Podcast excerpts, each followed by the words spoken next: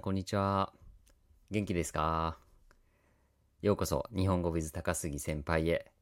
今日はこちら。このイラストです。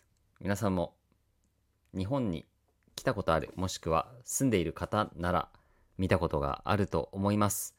日本で一番有名なイラストといっても今過言じゃないと思います。そうです。イラスト屋というフリーイラスト素材について今日はお話ししていきたいと思います。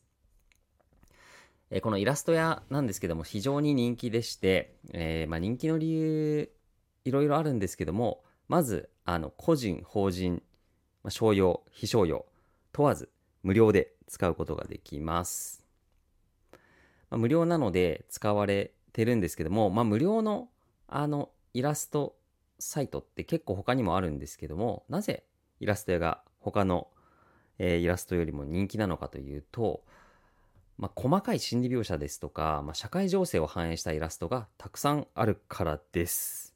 まあ、例えば、こんなのあります。これはですね、まあ、あの、最近流行ってるというか、よく聞く言葉ですけれども、蛙化現象というものです。カエルはフロッグですね。皆さん聞いたことありますか？蛙化現象。蛙化現象というのは、まあ、大好きだった男性とお付き合いし始めたんだけど、まあ、急に気持ちが冷めてしまう。えー男性がまるでカエルのようになってしまうということを、えー意味する言葉です。蛙化現象。最近流行っております。そしてもう一つこちら。そうです。何かわかります？AI です。そうです。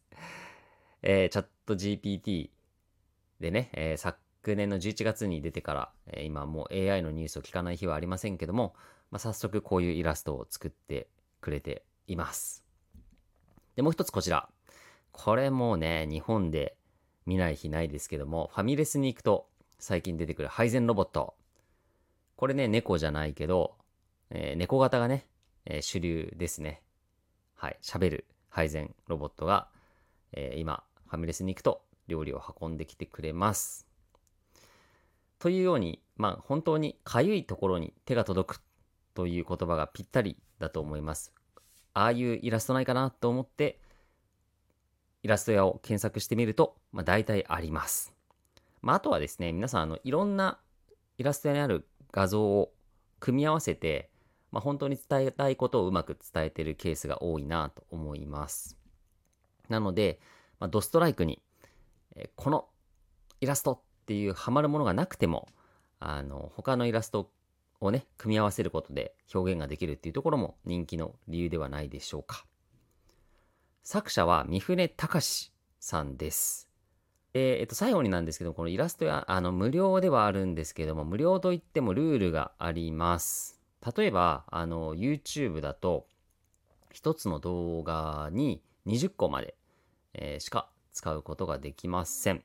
20個以上使う場合は、えー有料ということになるようです。はい。他にもね、あの、守らないといけないルールが、あの、少しありますので、皆さん、あの、えー説明のところに、動画の説明にリンクを貼っておきますので、そちらでぜひ、ルールの方はご確認いただければと思います。なんかね、照明がチカチカして、ちょっと変な感じだったね、今日。はい。すいません。えー、では、また皆さんお会いしましょう。LIKE と登録してくれてる皆さん本当にありがとうございます。で、私とおしゃべりするやつも、まだね、誰も申し込んでくれてない。ぜひ、我こそはという方、ちょっと日本語でおしゃべりしてみませんか？それでは皆さん、またお会いしましょう。バイバイ。